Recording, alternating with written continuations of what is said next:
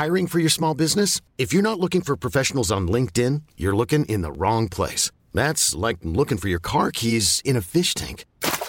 LinkedIn helps you hire professionals you can't find anywhere else, even those who aren't actively searching for a new job but might be open to the perfect role. In a given month, over 70% of LinkedIn users don't even visit other leading job sites. So start looking in the right place. With LinkedIn, you can hire professionals like a professional. Post your free job on linkedin.com slash achieve today. Quand je serai grande, je serai astronaute.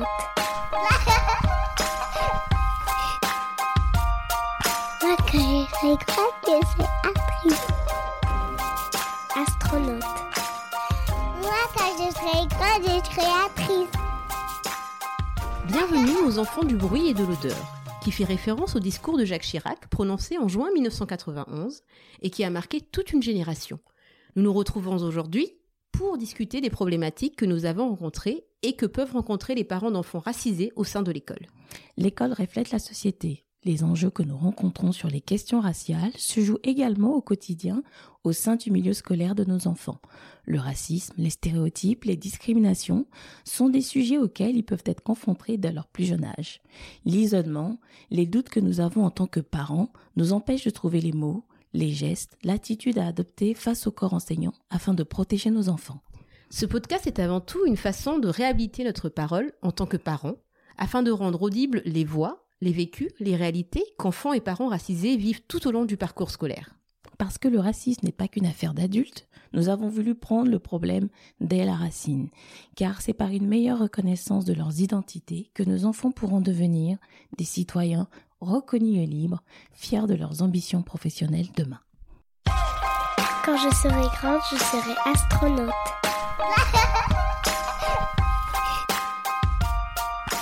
Serai grande, je Salut Salut Friska Comment vas-tu aujourd'hui? Très bien. Et toi? Très bien, merci. Alors aujourd'hui, nous allons parler des effets néfastes des micro-agressions racistes sur le développement des enfants racisés. Alors, qu'est-ce qu'on va pouvoir raconter alors sur ce sujet? Bon, on va parler de toutes, euh, toutes les petites agressions que les enfants subissent euh, régulièrement à l'école. Ce sont des événements euh, qui, euh, qui sont assez violents pour eux et qu'ils subissent régulièrement. Voilà, qui va re- des agressions qui vont revenir souvent, on va dire, euh, sous différentes formes, pas toujours par les Voilà. mêmes personnes, Mhm. mais qui vont revenir régulièrement, régulièrement, tout au long de leur scolarité. Donc ça peut être euh, les insultes, les insultes qui vont venir euh, des, euh, des enfants. Ça va être singe, caca, sale noire. euh, Mangeurs Euh, de bananes, euh, voilà. ce genre de choses. ça peut être aussi sur les cheveux, c'est des atteintes physiques. Les noirs sont moches, par exemple. Quand tu es asiatique, tu as des, des yeux déformés. Euh, tu as un accent. Tu dis, on t'appelle Ching Chong ou ce genre de choses. Quand tu es arabe, ça va être la beurette pour la fille. Mm. Euh, le garçon va être le voleur, petits, euh, l'agresseur. l'agresseur, euh, le feignant, Mhm. toutes ces, tous ces stéréotypes en fait que nos origines véhiculent et qu'ils entendent. Ils répètent ce qu'ils entendent dans leur entourage. Ou ce qu'ils voient à la télé, ce qu'ils Voilà. voient aussi dans les livres. Voilà. euh, Tous les sous-entendus aussi qu'il peut y avoir, comme, euh, comme j'ai lu sur un mur Facebook une fois, une maman qui disait que on avait dit à son fils qu'il serait un délinquant quand il serait grand parce qu'il était noir. Euh, ça, c'est quelque chose d'assez violent quand on entend quand on est petit, parce que ça sous-entend qu'en gros, euh, notre avenir est déjà tracé et que tous les, tous les hommes noirs sont des délinquants. Donc ça, pareil, c'est ces petits sous-entendus euh, qu'ils entendent régulièrement. au niveau des sorties scolaires, euh, j'ai déjà été témoin euh, d'un enfant appelé ah le Momo ah Momo. Alors que voilà et Momo il est il est hyper actif Momo il fait des bêtises. Momo c'est pas comme ça. Bon le Momo. Et euh, ce genre de choses employées par des adultes, c'est encore une fois stigmatiser l'enfant, faire en sorte qu'il soit repéré plus que d'autres, alors que d'autres enfants qui peuvent s'appeler euh, Julien, Guillaume, Jean-Charles, Bon, j'ai pas vu de Jean-Charles encore, mais bon, voilà.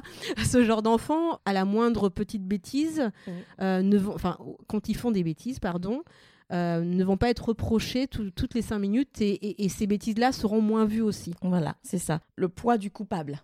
Oui, tout à fait. Les enfants racisés ont toujours une culpabilité. C'est-à-dire que même s'ils se font agresser, c'est que quelque part, ils l'ont cherché. Ils l'ont cherché, voilà. S'il y a un conflit, c'est peut-être de leur faute. Automatiquement, voilà, ça sera sous-entendu que ce sera de sa faute. Et s'il y a un conflit et qu'il doit y avoir confrontation, la parole de l'enfant racisé ne sera pas forcément écoutée.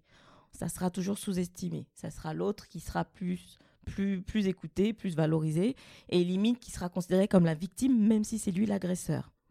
Et donc, quand on part sur un cheminement comme ça, euh, l'autre euh, conséquence qui aboutit en dehors de cette agression, c'est que l'enfant agressé, les enfants racisés, peuvent devenir aussi euh, des enfants qui sont victimes de harcèlement. Mm, c'est sûr.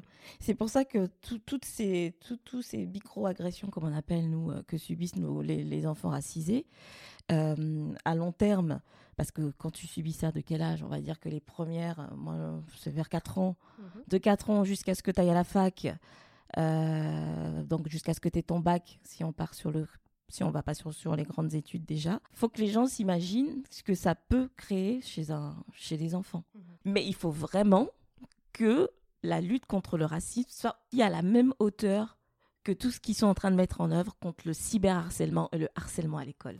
Parce que pour moi, les conséquences, elles sont tout aussi graves. Mhm. Ça peut conduire à tentative de suicide, ça peut conduire à des addictions, aux addictions, comportements d'addiction. et ça peut conduire aussi au décrochage scolaire. On se plaint assez que les enfants, euh, euh, comme ils disent, issus de l'immigration, euh, n'ont pas assez de, postes à haute responsabilité parce qu'il y a des décrochages scolaires. Mais derrière ce décrochage scolaire, qu'est-ce qu'il y a aussi? Quand vous êtes tout le temps agressé, humilié, rabaissé, qui, a envie d'aller à l'école dans ces conditions? Mhm. Personne. C'est une phobie, ça devient une phobie scolaire en fait. Phobie.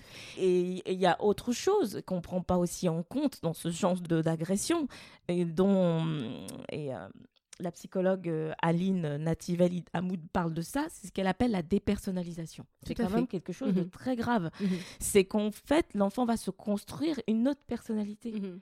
C'est-à-dire que son, son, vrai lui, son vrai être, il va même pas l'exprimer. Donc, imaginez ce que c'est de devoir chaque fois être en train de se contrôler pour dire il faut plaire à l'autre, hein, pour, essayer d'adapter son comportement à ce que l'autre attend de, soi, ce que, à ce que le, son maître peut attendre de lui, à ce que ses copains peuvent attendre de lui pour se faire accepter, pour, pour se sentir bien et se sentir en sécurité. Donc, faut imaginer ce que psychiquement ça doit créer dans son dans son esprit. C'est un, effort, c'est un, effort, permanent. voilà. Donc c'est qui engendre une fatigue. Voilà. Euh, et c'est quand même fatigant d'être dans la, dans la peau de quelqu'un d'autre, de ce qu'on n'est pas. Il y a une dépersonnalisation, voilà, et ça. ce qui risque aussi de mener vers un trouble de personnalité. Essayer de, se conformer, hein. voilà, à, ce que l'autre, à, mmh. ce que l'autre attend de, soi. Voilà. Pour éviter certains stéréotypes, se mmh. comporter différemment. Je me suis interdit les imprimés animaliers longtemps euh, je, commence à en porter que depuis l'année dernière, pour pas avoir ce côté encore, la femme noire est toujours représentée comme féline, sauvage, panthère, gazelle. Donc je me suis dit non, mais non, mais ça sert à rien, j'ai pas envie de mettre ça pour euh, tout de suite avoir le côté ah bah t'es une tigresse ou ce genre de choses. Donc c'est pour vous dire déjà, en grandissant, on se dit ça y est, on a, on a passé le cap de l'enfance. Pas du tout. Et Parce que tout, ça le comportement, euh, nos comportements sont quand même dus à notre enfance aussi. Voilà. Donc nos mm. enfants, c'est la, la, même chose. Euh, ils vont s'empêcher d'être des enfants. Ils ne vont pas pouvoir euh, jouer librement et vivre mm. leur enfance.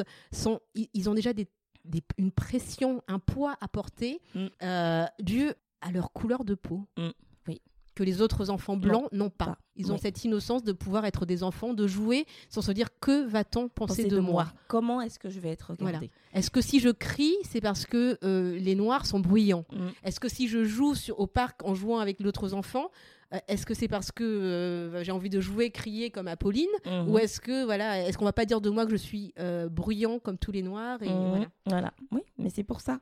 Donc toutes ces micro-agressions qui créent du stress, de l'angoisse, de l'anxiété, il faut se dire que ce n'est pas que quelque enfin on le voit donc c'est des choses qu'on peut mesurer mhm. mais sur son développement de son cerveau ça, a un effet. Ça a un effet. un effet. D'ailleurs, euh, c'est Catherine euh, Gueguin qui, mhm. qui, qui, en parlait. Elle est docteur. Hein. Elle est voilà, elle était pédiatre. Euh, donc, elle en parle très bien parce qu'elle parle du, du, de l'effet du stress sur le développement du, du, du, cerveau. Et que ça rend en fait euh, que, que, en fait le cerveau était vraiment euh, sensible au stress Mm. et qu'un enfant qui subit régulièrement des micro-agressions, son cerveau va se construire vraiment différemment. Mm. Donc les différentes parties du cerveau vont pas se développer euh, correctement. Par exemple, le cortex préfrontal, ce qui se trouve en fait à l'avant. Ce cortex-là, il va servir à, à l'apprentissage, à la mémoire, à la décision, aux, aux émotions. Ouais. Alors, un enfant qui va être régulièrement agressé, dévalorisé, disputé, pas écouté, on ne on va pas prendre en compte sa personnalité, ce- voilà.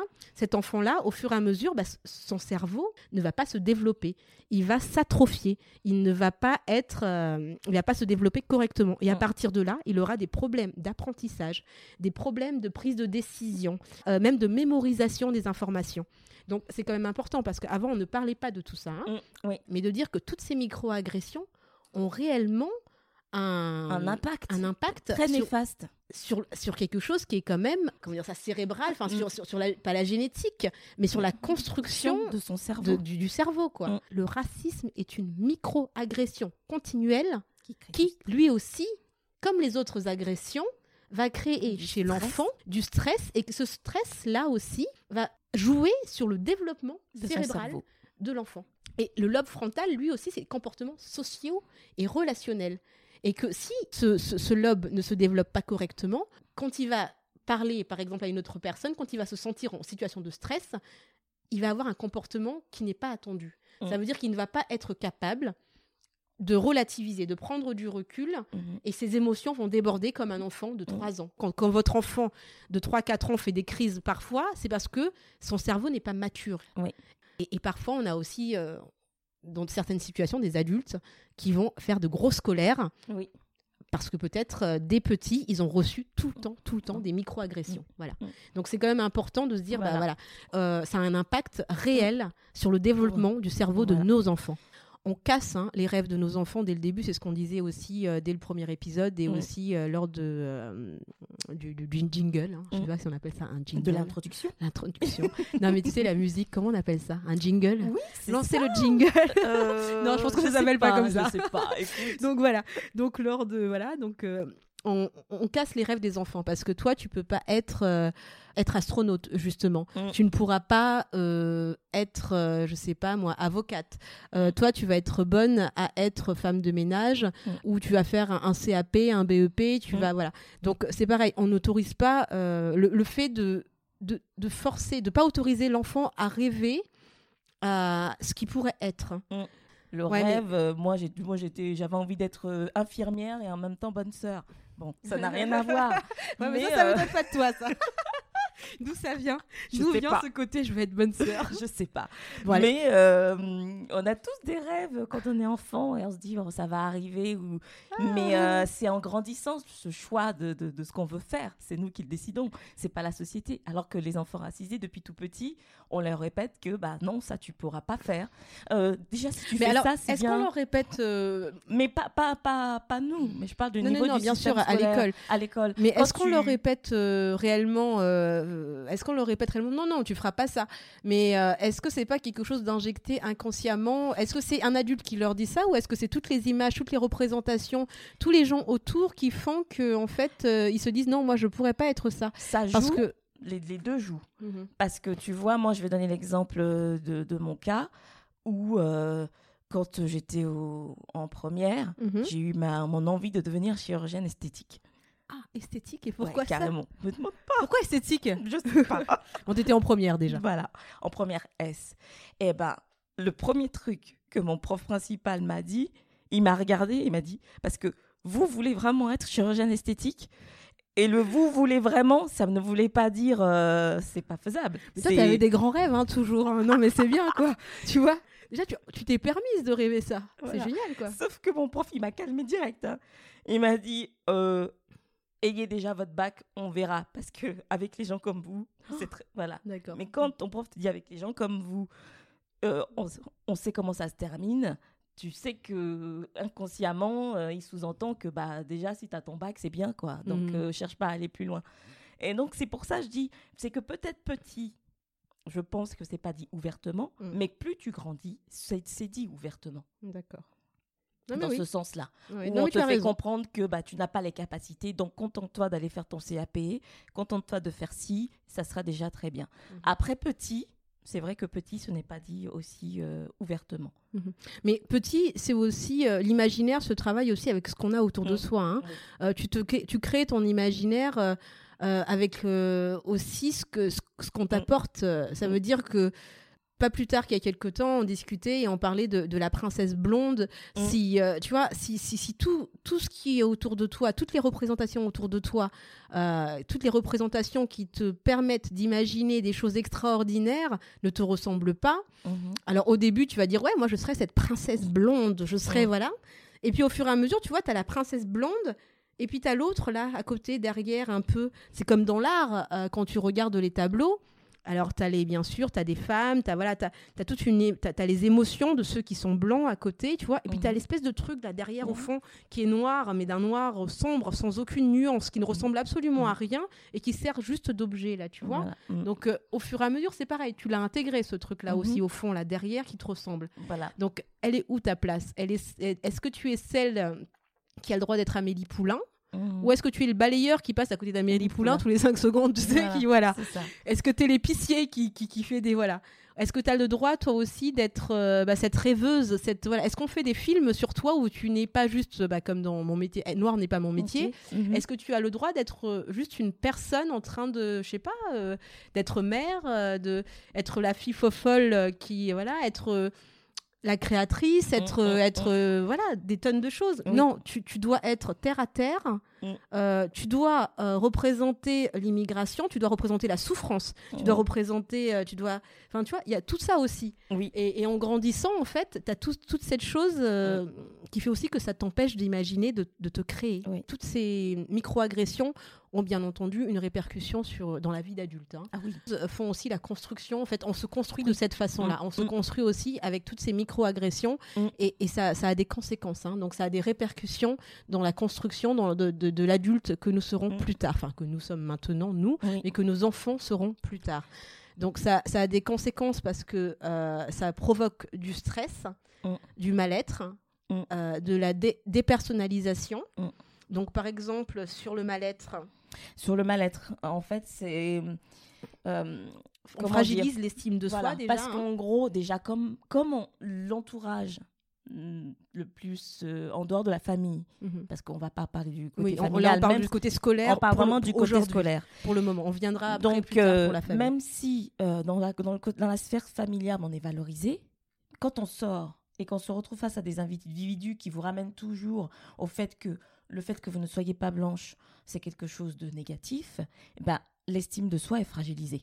Il y a une fatigue, hein, il y a une fatigue de, de- constante, il y a une, une Voilà. réelle fatigue euh, face à une, enfin, une agression. C'est comme voilà, c'est comme l'histoire de la goutte d'eau par exemple. Oui. Si on vous fait euh, pendant des années une goutte d'eau, c'est de la torture au bout d'un moment, ça, creuse, voilà. Ça creuse. Donc c'est exactement la même chose en fait. Mm. C'est des, des douleurs qui, on a beau être renforcé au sein De sa euh, famille. de sa famille, on ne reste pas toute une vie au, sein de la famille. On passe quand même la majorité de notre temps à l'extérieur, Voilà. à l'école. Mais en tant qu'enfant, on est confronté au monde extérieur. On ne peut pas vivre dans un cocon Oui. interne. Mais toutes ces agressions, ces micro-agressions, ça peut pas faire un adulte qui est forcément bien dans sa peau. Mhm. Même s'il passe outre, on dit que les enfants font preuve de résilience, Mhm. mais la résilience, à un moment, euh, euh, tu peux intérioriser et ça Et peut... puis tout le monde ne réagit pas de la même même- façon. voilà. Il est quand même important de dire qu'il y a ceux qui arrivent à passer outre, outre, mais il y a plein de, de personnes qui ne passent pas outre non plus. Nous Mm. n'avons pas bien sûr les mêmes même personnalités, voilà, les mêmes capacités, mêmes capacités, à gérer et les pas les émotions. mêmes familles à Mm. l'intérieur, pas les mêmes, Mm. on croise pas les mêmes personnes après. Mm. Donc il y a tout un tas de facteurs qui fait que non, euh, c'est sûr, pour peut-être euh, quelques peu petits qui y arrivent, il y en a combien qui, qui, qui vont être cassés par ces expériences? Il y a combien de gens qui vont être laissés sur le carreau par ces expériences racistes? Mm. Et euh, je, fais juste une petite parenthèse quand même parce que je trouve ça quand même important. Euh, J'entends régulièrement que hein, le colorblind, on va nous dire, écoutez, euh, vous, vous faites une fixation hein, sur ça, moi je ne vois pas la couleur. Alors à partir du moment où une personne me dit qu'elle voit pas la couleur, pour moi c'est qu'il y a un problème. Soit elle a un problème, elle est, enfin, elle ne voit qu'une couleur. Donc dans ces cas-là, qu'elle m'avoue qu'elle ne voit ni le vert ni le rose. Donc quand je porte un pull vert, ça veut dire qu'elle ne le voit pas non plus. Quand elle voit une blonde, elle ne fait pas la différence entre une blonde et une brune. Quand j'ai un pantalon rouge, dans ces cas-là, Elle ne voit pas non plus la différence. Ce côté, je ne vois pas la couleur, pour moi, ça me montre bien qu'on voit la couleur, mais qu'on ne veut pas l'admettre. Euh, que les maîtresses vous disent qu'elles ne voient pas qu'un enfant est roux, qu'un autre est blanc, que l'autre a des cheveux noirs, que l'autre a des lunettes, que l'autre... Enfin, non, on ne peut pas me dire ça, tu vois. Donc ce côté, je ne vois pas la couleur, pour moi, c'est la preuve même qu'elle voit quelque chose et qu'elle ne veut pas l'admettre, qu'elle ne veut pas admettre que cette couleur peut créer une différence. Oui. Alors par contre, si une personne me dit, oui, moi j'ai un, un réel problème, il y a des daltoniens, il y a des voilà, moi je vois vraiment pas la couleur entre le gris, le blanc, le rose, le vert. D'accord, on Mm. en parle. Mm. Mais qu'on me dise pas qu'on voit pas la couleur, ou alors je viens d'apprendre qu'en France il y a énormément de gens qui, qui ont des problèmes, euh, voilà, avec leurs yeux. Oui, c'est clair. Donc voilà, je voulais juste faire une petite parenthèse de cette Mais c'est couleur c'est important. euh, important parce qu'au final, cette histoire de je ne vois pas la couleur, ça, ça évite le sujet du racisme. C'est ça encore, ça renvoie encore au fait que les personnes qui en sont victimes euh, affabulent. Voilà. Et puis, En fait, c'est ça. Et puis en personnellement, fait. je trouve ça d'un ridicule. Enfin, je sais, c'est- c'est- c'est- voilà, c'est du, c'est du déni, c'est un réel déni. Voilà, euh, mais c'est un déni, euh, je te dis, pour, euh, pour, pour fuir et pour affronter le problème. Quand tu dis qu'il n'y a pas de problème, tu n'as pas besoin de le régler. Mm. Donc là, euh, de dire qu'il n'y a pas de couleur, c'est histoire. la, la- la technique de l'autruche. Voilà, je ne c'est vois ça, plus je la vois pas de couleur. Où est le trou? Oui, le trou? voilà. Que je mette ça. ma tête parce que là, quand tu passes, je vois plus la couleur. Je ne vois plus. Donc c'est ça en Voilà. fait. C'est- C'est c'est- c'est conscient. Pour moi, c'est conscient Mm. quand ils disent qu'ils ne voient pas la couleur. Mais bon. Et donc, revenons au mal-être. en Voilà, fait, au mal-être euh, voilà. voilà, le, le mal-être euh, fragilise l'estime de soi, euh, ce qui mène aussi en fait à des comportements. Enfin, quand on est fragilisé, il y a quand même des enfants qui vont jusqu'au passage à l'acte. hein. Le mal-être euh, des, des- des personnes, euh, des Noirs, des Arabes, ne pas, ne pas, ne pas euh, étudier en fait le problème, pour moi, c'est justement faire semblant de ne pas le voir encore une fois. Mm. Euh, ne pas étudier le fait de combien de Noirs dans une société avec un poste à responsabilité, où est la dérive? Moi, je reviens là-dessus pour te dire que à côté de ça, ils ne font pas de statistiques dessus. Mais par contre, je suis désolée, mais quand il s'agit de parler de violence et d'agression et ce genre de choses, euh, la statistique, elle est là quand même. hein. Mm. Quand euh, euh, la dernière fois, j'ai vu un article euh, d'un sociologue, je ne pourrais pas vous le redire parce que euh, il m'est sorti de la tête. qu'on soit précis. Hein, Oui, parce que je, je l'ai vu euh, Ouais, ouais. sur le site euh, Axe Pluriel Oui. de- du docteur Ferdinand Nzambé, où le sociologue disait que la majorité des délinquants Mhm. euh, étaient euh, des enfants euh, dont les parents étaient d'Afrique noire. L'étude a été faite. Mhm. Et c'était pour parler de délinquance. Voilà. Voilà. C'est que il y a certaines. Bon, il y a des études qu'on peut faire. y a Par des contre, on va peut-être pas avouer pour de vrai, même si on le voit tous. Voilà. hein, Voilà. Donc, à partir du moment où ils arrivent à faire des études sur les délinquants pour prouver que la majorité viennent d'Afrique noire ou du Maghreb, euh, pourquoi ils ne pourraient pas faire la même chose pour des choses plus positives de la, de la, pour, Ah, pour- C'est Voilà. positif ça? De... Non, non, quand je dis des Non. choses plus positives, Non, c'est de... tout simplement pour montrer la réalité Voilà, des la choses. réalité, hein, voilà. parce que ils sont toujours à dire, voilà, le mal-être de la France. C'est quand ça arrange en fait. Voilà, c'est surtout quand ça. ça. arrange. Donc le mal-être qu'il y a en France, euh, la violence qu'il y a en France, elle a une, elle a une source. Oui. Ce sont ces enfants euh, qui descendent de, de- de- de parents d'immigrés. Mais pour dire qu'il y a des avocats et que, et que peut-être qu'il en faudrait un petit peu plus et que dans la profession euh, de l'enseignement, euh, il n'y a, y a pas assez de, de représentativité, là, c'est pas fait. Tu vois Oui, et puis après, c'est pareil. hein, Quand il y a un noir, ça va être le seul noir euh, en tant que prof euh, qui va être entouré de blancs. Donc, il n'y a aucun poids, en fait. Parce Voilà. que, encore une fois, si lui va vouloir dire quelque chose, Mm. on va lui dire Non, mais attends. En Mm. fait, il sera dans la même situation que les Mm. enfants. Ce sera Attends, attends, attends. Euh, là, tu nous traites de racistes, là, Mm. quand même. Mm. Quoi? On a juste dit bamboula. Il est où le problème? C'est pas la police qui disait ça? Comme- Il a juste non, dit il bamboula. C'est acceptable. Tu vois? Donc, Donc, voilà. à partir de là, j'ai envie de dire voilà. Donc euh, lui se fait agresser euh, voilà. régulièrement. et donc c'est des- pour ça que moi je reviens encore sur mon truc de harcèlement à l'école. Donc quand on parle de racisme, ce n'est pas pour se victimiser, ce n'est pas pour euh, créer du communautarisme comme on peut l'entendre parfois. C'est parce que ça a vraiment des conséquences sur le développement de nos enfants. Ça a des conséquences sur euh, leur, euh, leur vie future dans la mesure où euh, on peut se retrouver face à des personnes qui ne s'aiment pas, Mhm. face à des personnes qui ont des comportements, euh, comme je dis, limites dans le sens où ils cherchent à L'approbation. l'approbation. Donc euh, ça crée des face au personnes. regard de l'autre. et Voilà. Ils cherchent à se, à se conformer, comme on disait, Voilà, à l'autre. Donc- ils n'ont pas de personnalité, ils n'ont plus de, ils Non. ne savent plus être eux-mêmes. Voilà. Euh, donc ça, ça crée aussi des euh, ce mal-être quand on quand on est La adulte. dépression, voilà, à la dépression, chose qui est tabou dans notre dans les communautés, hein, c'est que la dépression, le c'est mal-être, quelque chose. c'est C'est pour les blancs. chose- Nous, on est forts. voilà, c'est pour Mais les on a intégré ce, voilà. ce Donc du nous coup, sommes des voilà, c'est hein. ça. Nous sommes des, des, des, des personnes fortes. Donc nous, le mal-être, on connaît pas, la dépression, on connaît pas. On Mais peut si- recevoir les coups, on encaisse, on va dire. On si. encaissera toujours. Mais moi, j'ai C'est envie de dire, euh, les guerriers que nous sommes, on a, nous aussi, on a droit au repos. on a fait. droit à de la tranquillité. On a droit à de l'apaisement. On a le droit d'être qui on a envie d'être. Un guerrier, c'est pas un guerrier. euh, si on n'a pas H24. envie d'être un guerrier, on n'a pas envie d'être un guerrier. Et si Donc, nous euh, aussi, on a envie d'être fragile. Fragile. Voilà. Pourquoi? Parce que Parce tu es noir, tu es plus toujours- fragile. On dit toujours cette phrase, le Babtou fragile. Mais Ouais, moi, ouais. j'ai envie de dire, euh, si je suis pas un Babtou et que j'ai envie d'être fragile, Ouais. j'ai je, droit. je revendique ma fragilité. c'est ça en fait. C'est qu'il faut aussi qu'on arrête de véhiculer ce côté où nous, les Noirs ou les Arabes ou tous ceux qui ne sont Mais pas parce qu'on a intégré ce stéréotype. Voilà, on mais- intègre beaucoup de mais, stéréotypes mais d'ailleurs. que la société nous dit. Quand euh, ah oui, mais ma- les mamas africaines, elles sont solides. Agressivité, Oui, oui. euh, Voilà, tout ce genre de choses. Donc, en gros, il faut vraiment se dire que euh, euh, le guerrier que, que, qu'on est censé être a droit à du repos Qu'on n'a pas choisi d'être. et qu'on n'a pas, voilà, qu'on- qu'on- est devenu. Voilà. Voilà, tu as raison, qu'on n'a pas choisi d'être, qu'on est devenu a droit à du repos, à de la tranquillité, à de la sérénité, et que tous, nos, tous les enfants ont droit à ça, à être, euh, à avoir le droit de sauter partout, de crier s'ils ont envie, De jouer, d'être un enfant, d'être un enfant, et pas pas, avoir ce poids ce poids des stéréotypes permanent. sur les épaules, et de, de, de, de, de toujours être la représentation du, du d'être le noir qui représente la, la communauté noire, d'être l'arabe qui représente la communauté arabe, d'être l'asiatique qui représente la communauté asiatique, avec tous les stéréotypes négatifs qui vont avec.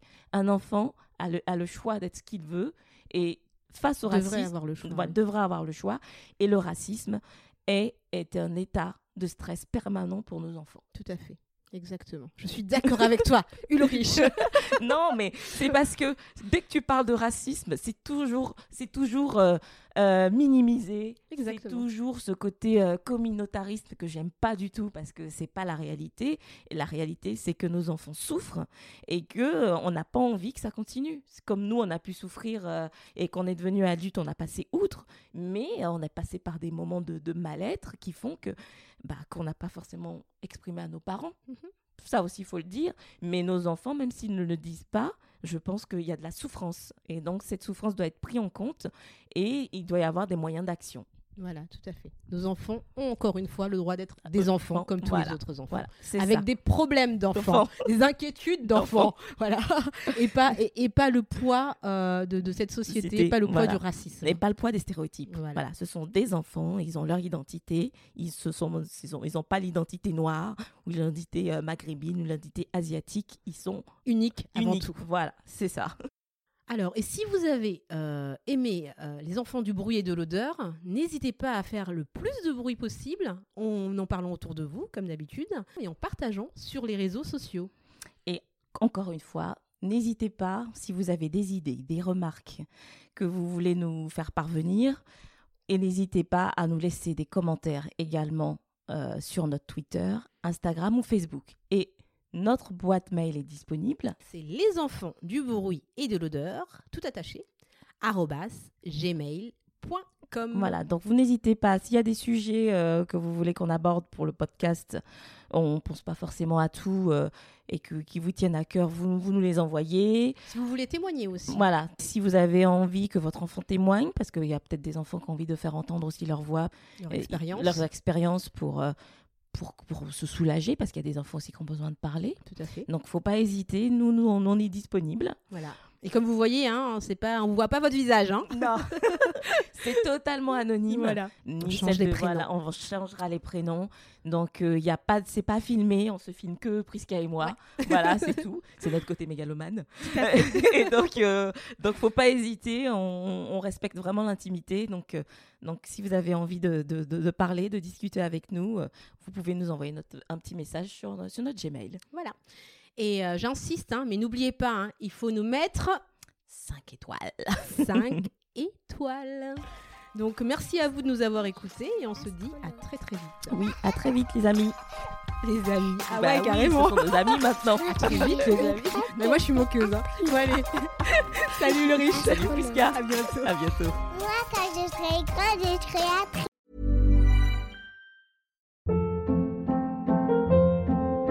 Hold up. What was that? Boring. No flavor. That was as bad as those leftovers you ate all week. Kiki Palmer here, and it's time to say hello to something fresh and guilt-free. Hello Fresh. Jazz up dinner with pecan-crusted chicken or garlic butter shrimp scampi. Now that's music to my mouth. Hello Fresh. Let's get this dinner party started. Discover all the delicious possibilities at hellofresh.com.